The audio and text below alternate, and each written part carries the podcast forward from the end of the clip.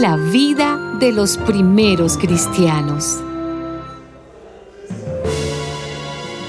Cuando los allí reunidos oyeron esto, se afligieron profundamente y preguntaron a Pedro y a los otros apóstoles, Hermanos, ¿qué debemos hacer?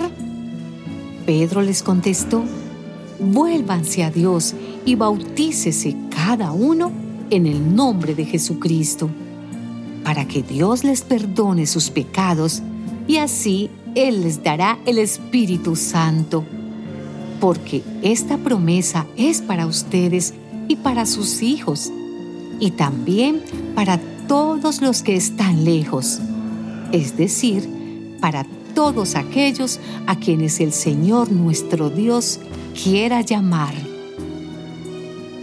Con estas y otras palabras, Pedro les habló y les aconsejó diciéndoles, apártense de esta gente perversa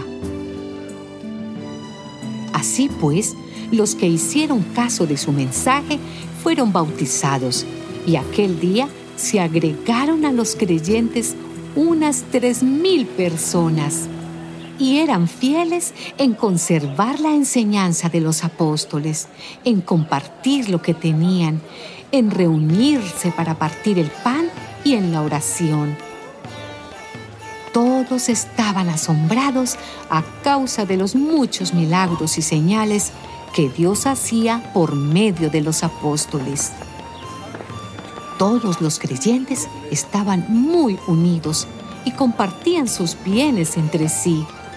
Vendían sus propiedades y todo lo que tenían y repartían el dinero según las necesidades de cada uno todos los días se reunían en el templo y en las casas partían el pan y comían juntos con alegría y sencillez de corazón. Alababan a Dios y eran estimados por todos. Y cada día el Señor hacía crecer la comunidad con el número de los que Él iba llamando a la salvación.